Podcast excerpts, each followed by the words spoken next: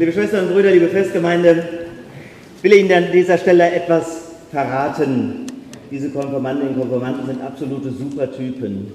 Grandios, wunderbar, einzigartig. Ich sage Ihnen, es sind die besten und großartigsten Konformanten, die ich in meinem ganzen Berufsleben jemals hatte. Ja, ja ich sage das nicht jedes Jahr. Manchmal sagt das auch Frau Bockhamp oder der Vikar. Aber wenn ich sage, dass dies ein einmaliger Jahrgang ist, dann übertreibe ich nicht. Denn wisst ihr noch warum? Weil wir ja das Jahr 2017 schreiben. 2017, im 500. Jubiläumsjahr der Reformation werdet ihr konfirmiert. Das kann beileibe wirklich nicht jeder sagen. Das ist schon was Besonderes. 500 Jahre Reformation. So lange gibt es die evangelische Kirche. Und ihr gehört dazu und wollt dazu gehören, deshalb dieses Fest. Jetzt kann man sich natürlich einen Ast abfreuen über so einen runden Geburtstag. Kann ich auch besonders fühlen, weil so ein Datum ja nur selten vorkommt. Man könnte aber auch umgekehrt denken, oh Mann, was, schon 500 Jahre? Ist ja unendlich lange her, ist ja fast gar nicht mehr wahr. Ey Alter, guck mal auf Haltbarkeitsdatum. Hast nicht irgendwas Aktuelles im Angebot? Und außerdem, was habe ich damit zu tun? Und das ist genau die entscheidende Frage. Martin Luther Reloaded, das hieße verstanden zu haben, was es heißt, evangelisch zu sein, wenn ich diese Frage beantworten könnte. Was habe ich damit zu tun? Ich will es natürlich gern verraten, aber eigentlich wisst ihr es selbst. Ohne Menschen keine Kirche. Ohne Menschen keine Kirche. Von Anfang an war das so. Gott braucht Menschen. Deshalb diese wunderbare und interessante Geschichte am See Genezareth. Ihr habt sie eben im Evangelium gehört. Das waren ja ganz einfache Leute, Fischer, waschen da ihre Netze aus am See, denken an nichts Gutes, kommt Jesus vorbei und ruft sie, ruft sie aus ihrem Alltagsleben heraus. Interessant, gibt es keine lange Bewerbungsmappe, wird auch kein Assessment Center bestanden, da gibt es keine Zeugniskonferenz und kein Einstellungsgespräch. Jesus sagt einfach, folgt mir nach. Und die lassen die Netze liegen und gehen mit. Das ist doch Wahnsinn. Gott braucht Menschen und er bekommt sie. Und so war es zu allen Zeiten der Kirche. Und manchmal allerdings braucht er auch besondere Leute. Leute, die einen Standpunkt haben, die sagen, Here I stand. Das ist das Motto der Ausstellung, die wir angesichts des Reformationsjubiläums hier ausstellen, die ihr seht an den Wänden und draußen. Here I stand. Menschen, die mutig sind. Und genau so einer war Martin Luther. Martin Luther hatte brennende Sehnsucht nach Gott. Und als junger Mann hat er viel Party gemacht, mit seinen Freunden gezecht bis weit in die Nacht. Jura sollte er eigentlich studieren, das war der Traum des Vaters. Aber dann geht der verrückte Hund ins Kloster. Da war der Vater sauer. Alle Hoffnungen zunichte. Party machen geht ja noch, aber ins Kloster gehen ist eine Nummer härter. Und ihr erinnert euch, gestern Abend war die Geschichte von Mose mit der Berufung am brennenden Dornbusch. Das war etwas normaler bei dem Martin Luther. Der war auf dem Weg nach Stotternheim, plötzlich Gewitter und ein Blitz schlägt neben ihm ein. Ein Moment der Todesgefahr.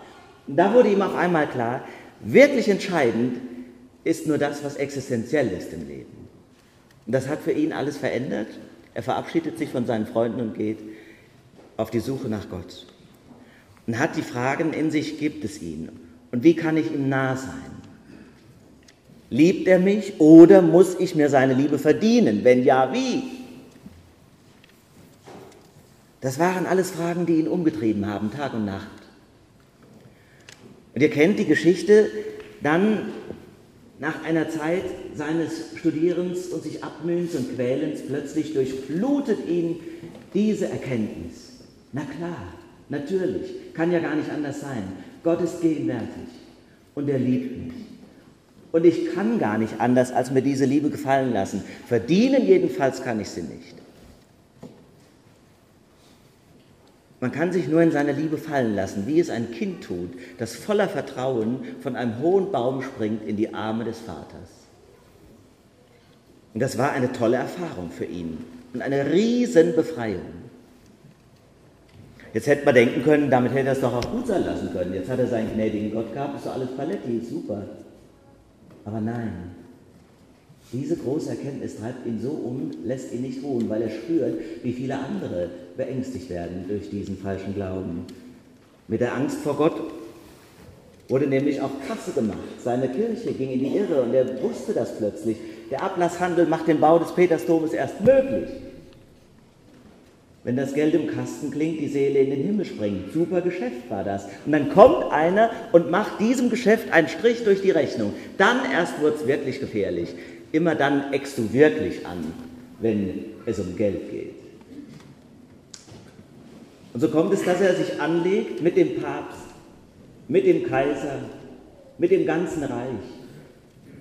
Eigentlich eine Nummer zu viel so wie er damals der Todesgefahr entronnen ist, steht er jetzt wieder mittendrin. Aber selbst unter Lebensgefahr stellt er sich auf dem Reichstag zu Worms vor alle Autoritäten mutig hin und sagt, hier stehe ich, ich kann nicht anders, Gott helfe mir, Amen. Ich habe übrigens zur Feier des Tages heute meine Luthersocke an, das ist kein Witz, da ist das eingenäht. Hier stehe ich, ich kann nicht anders. Luthersocke ist der neueste Schrei im Marketing des Reformationsjubiläums. Aber ihr lacht und schmunzelt zurecht, weil darum kommt es natürlich nicht an. Aber ich habe es wirklich an, könnt es nachher überprüfen.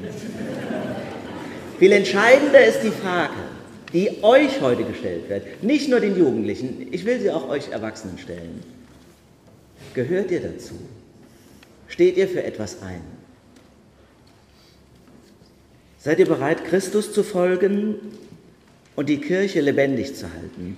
Denn, das mal am Rande, es ist überhaupt nicht selbstverständlich, dass die auch in 100 oder den nächsten 500 Jahren noch existiert. Denken wir ja immer so. Alles, was schon lange da ist, ist auch noch Ewigkeiten da. Ist aber nicht mehr so. Wenn sich niemand mehr von Gott bewegen lässt, wenn keiner mehr Lust hat, Weihnachten zu feiern, wenn Golgatha mit einer Zahncreme verwechselt wird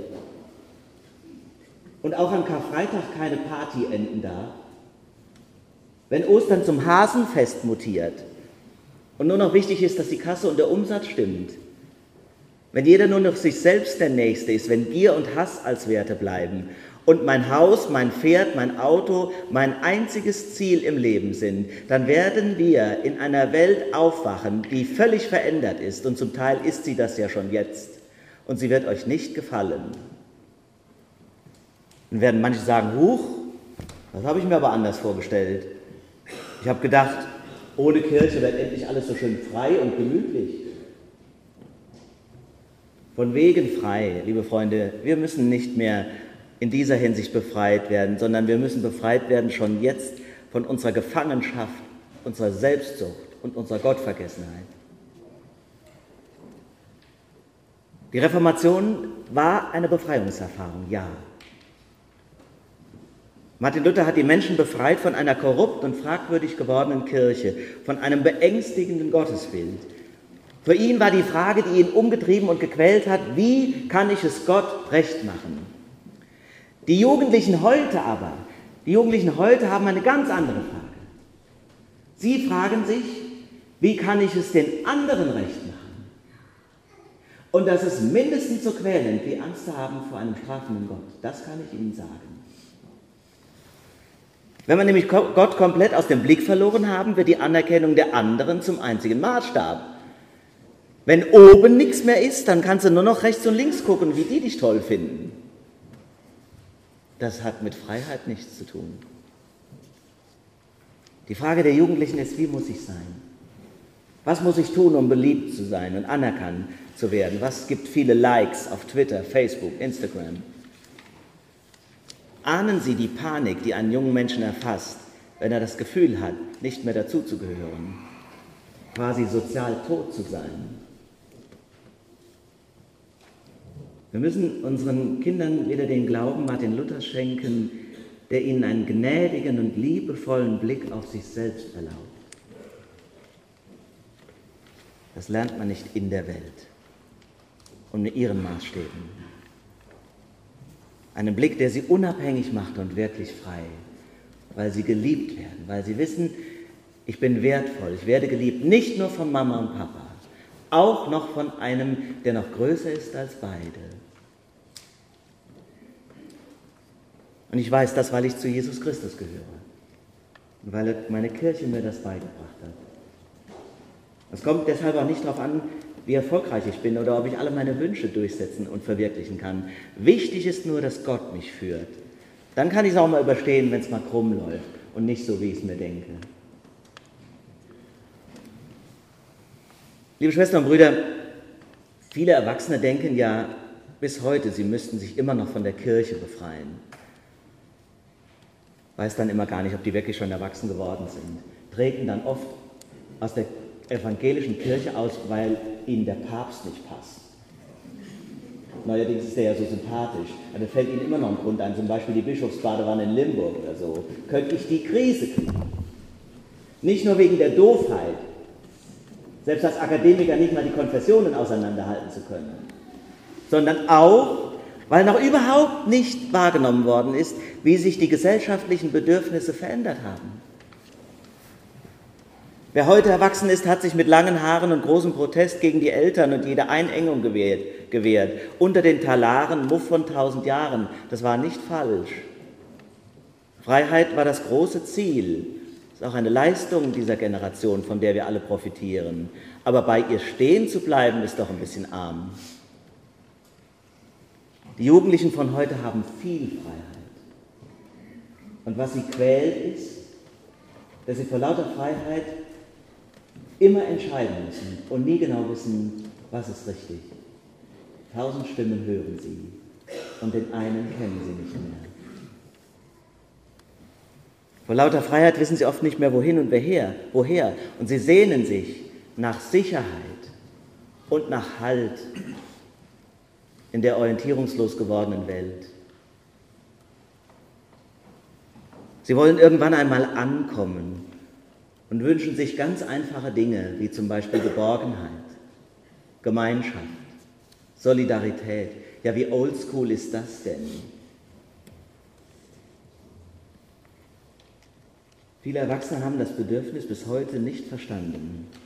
Und dann wundern sie sich, dass ihre Kinder irgendwelchen Salafisten hinterherlaufen. Aber das will ich an dieser Stelle hier auch einmal sagen.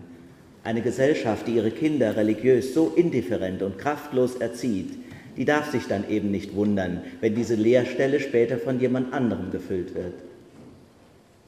Wir reden ja heute so gerne von Toleranz. Wer aber behauptet, alles ist gleichgültig, dem ist dann eben auch alles gleichgültig.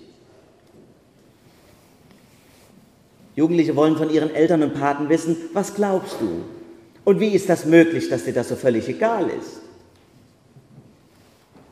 Von Martin Luther lernen heißt, endlich auch mal wieder einen Standpunkt zu vertreten. Eine Überzeugung, einen Glauben mit Leidenschaft leben und beim Stichwort Werte nicht nur an Besitz und Geld zu denken. Liebe Freunde, wir versündigen uns an unseren Kindern, wenn wir ihnen vorenthalten, dass es in diesem Leben mehr gibt, als wir sehen und verstehen. Aber was wir unseren Kindern bieten, ist meistens nur Pragmatismus. G8 lässt grüßen. Davon kann man aber nicht leben. Keine Zeit verlieren, durchstudieren, Karriere planen, schnell nochmal über die Welt chatten. Das erfüllt nicht. Und es geht eben nicht nur darum, die Welt zu nehmen, wie sie ist. Nein, es geht auch darum, die Leidenschaft und das Herz im Leib zu haben, daran zu glauben, dass man diese Welt auch verändern kann und darin mittun. Das geht allerdings nur, wenn man sich beauftragt weiß, wenn man von seinem Leben glaubt, dass es einen Sinn hat. Und darum geht's.